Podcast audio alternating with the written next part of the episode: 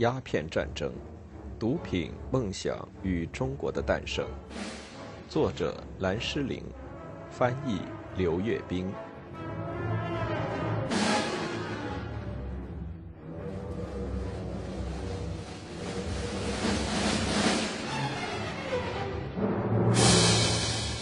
第十二章：苏州的一个冬天。一八四一年十月十八日，易经接到通知说，道光皇帝任命了他一个新职务。此时此际，道光的这个侄子究竟在哪里，在担任什么工作？历史资料没有任何记载。也许他还在读书，练他漂亮的书法，或画他所精通的十一世纪风格写意水墨画，也或许作为步军统领。他一直在为即将到来的冬天审核步军的花名册，又或许他曾任奉城院卿，任职勤勉，在考虑霜降前盆景是否需要再修剪一次。所有这些他都必须立即放弃，因为他现在是杨威将军，奉旨马上开赴浙江，去指挥向英国人占领的领土发动反击，收复舟山、镇海和宁波。这是个可能会令大部分人，包括易经本人惊愕的决定。部分原因在于做出这一决定的速度。当天，道光只是收到了御谦殉难的消息。对于皇帝来说，越过他通常的工作团队，不与相关大臣磋商，没有反复掂量考虑，就做出任命易经为扬威将军的决定，这是不正常的。但是说这个决定出人意料。主要是因为易经看起来完全不是合适的人选。一八四一年时，他只有五十岁，相对于像关天培或者杨芳那样老迈年高的人来说，他至少有年轻这个优势，但是也仅有此优势而已。而且确然无疑的是，他没有任何可以胜任指挥战争的历史记录。到此时为止。易经完全是过着一种皇室亲贵们特有的封闭的、享受特权的生活。通过专门为宗室子弟设立的特殊的简化的考试，很快很容易的进入仕途，出任一系列低风险、高级别的官职。其中，奉承院卿可能是最舒适的职位之一。战争结束之后，即使是道光皇帝本人也自揭其丑。承认让他这个侄子担任消灭外国人的任务，绝对是糊涂之举。但他克制住，没有因为易经造成1842年春的惨败而杀掉他，而且几乎是史无前例的责备了自己，自责选了这么一个没有任何军事经验的人去指挥抗英的军事行动。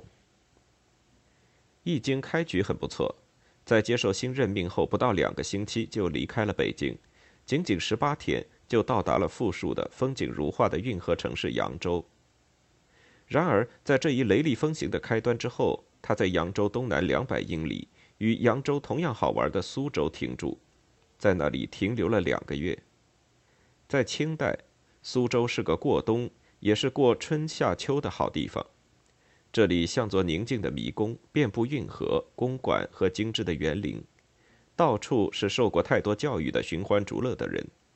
他们争歌煮酒，宴饮无度，建造假山花园，训练吟诗作词的技巧。一八四一年十二月，一个为普鼎查工作的密探，就他对英国这个新对手做了很有注意的概括，而这正是英国人需要了解的东西。他说：“满大人易经是皇职，京城治安司令官，负责浙江军务的总司令和钦差大臣。”他是个浪荡子，喜欢安逸的生活、礼物、贿赂和真正拍他马屁的人。他还没有确定他的人生追求目标。易经的行事风格和御谦相比，有令人困惑的变化。御谦是强迫他的部下发重誓要抵抗到死，否则就要遭受神罚。易经这个扬威将军，至少是一开始的扬威的将军，则甚至没拿定主意是不是要对英国人开战。他的一个幕僚回忆说：“初，将军出都时，或战或辅，犹疑两可。于清极严，历年招抚毫无成效，且恐有损国威。将军之志乃决。但是如何战呢？那完全是另外一个问题。需要一个完全不同的、更为全面周详的决策过程。为达此目的，到苏州后，这位新任将军在大营门外放了一个木盒，建言献策者可将其建议投入木盒。一共有四百名献策者，一百四十四名投营效力者，他们立刻就开始自称小钦差招摇过市。最后，战争看起来快要结束时，在他们的操纵下，建言献策的木箱不见了。他们害怕，万一将他们的建议和实际行动做比较，会让他们很尴尬。比起打仗来，易经的随员们更乐意享受在苏州吃吃喝喝、逛逛窑子的生活，想在勒索当地成天款待他们的生活中度过这个冬天。一首流传的打油诗，对弥漫于东南地区的军队道德状况提供了一个普遍的看法：杭州昌记最堪夸，明年养出小钦差。绍兴昌家亦有名，明年养出小兵丁；唯有宁波昌家哭不出，明年养出小鬼子。易经性情温和，为那些寡廉鲜耻之徒提供了绝好的谋取利益的机会。当他的一个部下指责他不负责任时，他坦率地承认他不知道怎样去打这场仗。他处理公文的方式很奇特，他把往来公文交给印务处。印务处立即把这些文件放在一个阁楼里，用这种方式储藏文件，文件很可能就丢失了。幸存下来的文件是当作废纸被他一个老朋友拿走。战争结束时，这个老朋友献出来那些文件。当把抗英战士中的官方报告收拢在一起时，发现现存的财务记录有严重的弥缝不实问题。审核报销的官员深悉其中有不可上文者，于是将其全行弃之。报销账目胡乱凑成，知情者则应得到贿赂而保持沉默。一个名叫鄂云的人声名狼藉，一个同僚描述他是诓骗欺蒙，无弊不作。他把容易受骗的易经弄得晕头转向，预支了一笔款项。一八四二年，鄂云以招募、供养。和奖赏地方乡勇为名，把至少一点二万两银子中饱私囊，而对这些乡勇，他没有进行任何的训练。这些乡勇于四月一日逃散。这种状况就提出了清代中国是个什么样的政治共同体和社会共同体的问题。在这个共同体中，抵抗外国侵略的浴血奋战，对很多人来说成了不可错过的欺诈政府。驱使无知的未经训练的平民奔赴死地的机会。一八四一年十一月，普鼎查指出，中国的整个决策体系表明，不管皇帝对他的臣民感情如何，王公大臣和所有政府军军官都对他们负责的事务漠不关心，得过且过。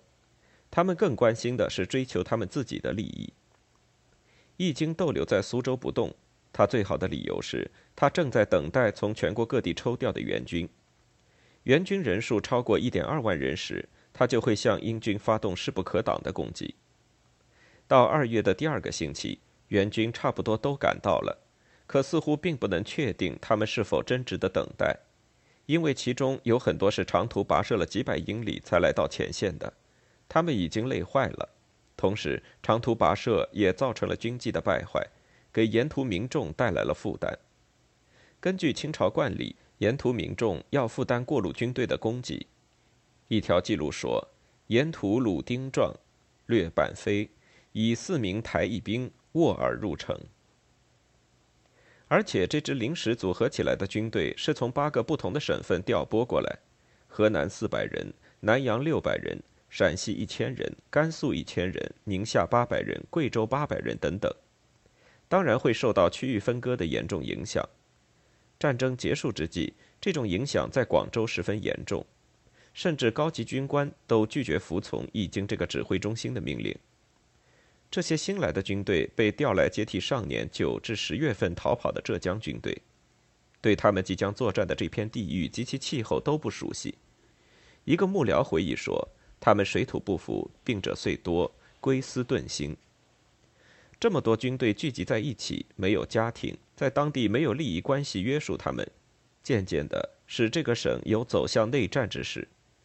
复仇神号舰长注意到，一般说来，任何几支人数可观的军队调拨集中于中国任何一个特定的省份或地点，不但远远不能加强当地的力量，反而更可能在当地人中引发骚乱。他们对正规军队没有多少信心。当局现在号召人们集合沿海各村镇的壮勇，在大多数情况下，这些桀骜不驯的爱国军队都给他们所在的地区带来了灾难。在宁波的一个患失眠症的英军军官抱怨，这个城市的治安人员夜里发出的梆子声，他们巡夜时敲打两块竹板，试图以此来吓唬住盗贼。二月中旬，一个给英国人充当间谍的中国人向英国人报告说，由于欠饷和供应不当，这些军队处于哗变状态，官员们沉重的勒索驱使人们要起来造反。一支由满洲军官率领的大部队已被派去镇压起义。另一个间谍则披露说，这支军队十分庞大，但是它的主要组成力量是几伙强盗，他们是残酷无情的恶棍，靠公开打劫为生。中国西部地区的士兵在外出巡逻迷路后，被误当作欧洲人，受到另一支清军的攻击，冲突中有三人被杀死。不过，从理论上说，到二月初。离开北京仅仅大约三个月的时间，易经麾下有他所期望的最好的军队。说实在的，他现在没有理由不开上战场。他已经决定二月九日发动进攻，一切都已经准备就绪，战斗计划已经制定好，部队也已经到位。更重要的是，易经已经美美的为胜利做好准备。一个随军画师经过几个月的辛劳，画了一幅指挥如意图，以预祝胜利。易经满怀热情地动员他手下的众多饱学之士举行一场比赛，以征集宣布胜利要用的最优美、最激动人心的词句。他的一个幕僚感慨道：“泱泱巨篇，典丽橘黄，亦焉许大手笔也？”看来并不存在侥幸，剩下的事情就是结英之志。若可继日而待也。然而二月九日过去，已经举行了一次战前会议，在会上，其他军官敦促他定下发动攻击的时间。已经搪塞他们说，日期一定即告知汝等。几天后，另一个间谍告诉英国人说，这位杨威将军愿意通过贿赂的方式，请他们离开宁波，以获得把我们驱逐出这座城市的功劳。显然有什么东西让易经感到了烦恼，或许是神灵不支持他的这种做法。于是第二天，也是中国新年，他来到附近的一座关帝庙，祈祷武圣保佑他取得胜利，以确保神灵对一切都满意。他抽的签告诉他：“不遇虎头人医患，全家水保汝平安。”二月十三日，最后一支援军开道。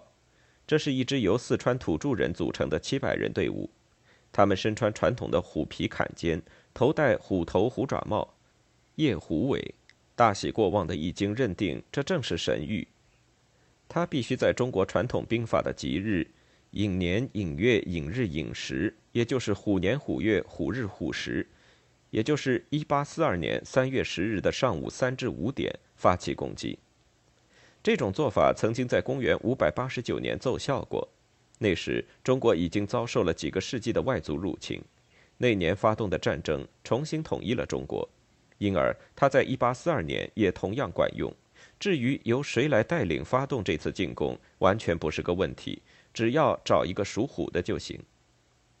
于是三月六日，易经终于开始挥军行动，同时。他给皇帝上了一份四千字的奏折，详细阐述了他充满信心取得胜利的总体规划。奴才当命将出师，歼除逆夷，斩蒲鼎茶、郭父八家之首，献之皇上，遍传海内。奴才是生食其肉，请其皮，以泄奴才之愤，彰国家之法，令夷人敬畏我天朝。根据相反的情报。易经在战争动员前不久，曾派间谍伪装成商人去见一个人，打听在什么条件下我们可以议和。他还把一块虎头骨投进一个龙潭，想把龙激起来攻击英国人。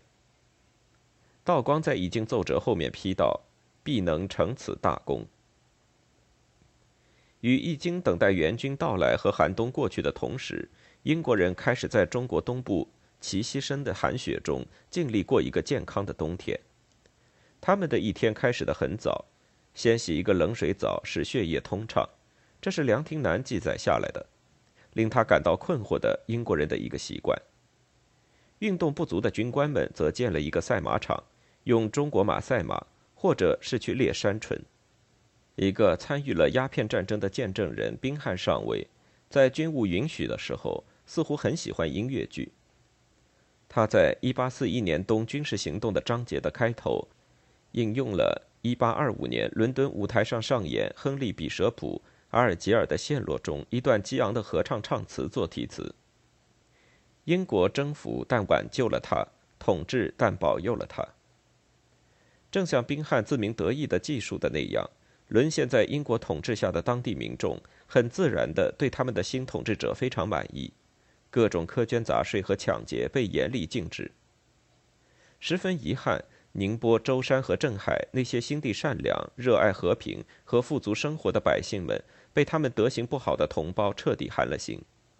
宾汉注意到，官员们弃职逃跑，这一带所有的政府机关都被推翻。出现了很多由中国下层社会组成的大股强盗，四处劫掠。然而，1841年、1842年之间这个冬天，对于英国人在中国东部占领的地区来说，令人奇怪的事情是，不知有多少当地百姓安居原地。他们不仅向英国人提供货物或服务，还提供十分重要的清军抗英部署的军事情报。宁波城陷落不久。那个做出很大贡献的传教士郭士立就被任命担任占领军所建政权的知府，独立负责当地上诉人的集决裁判。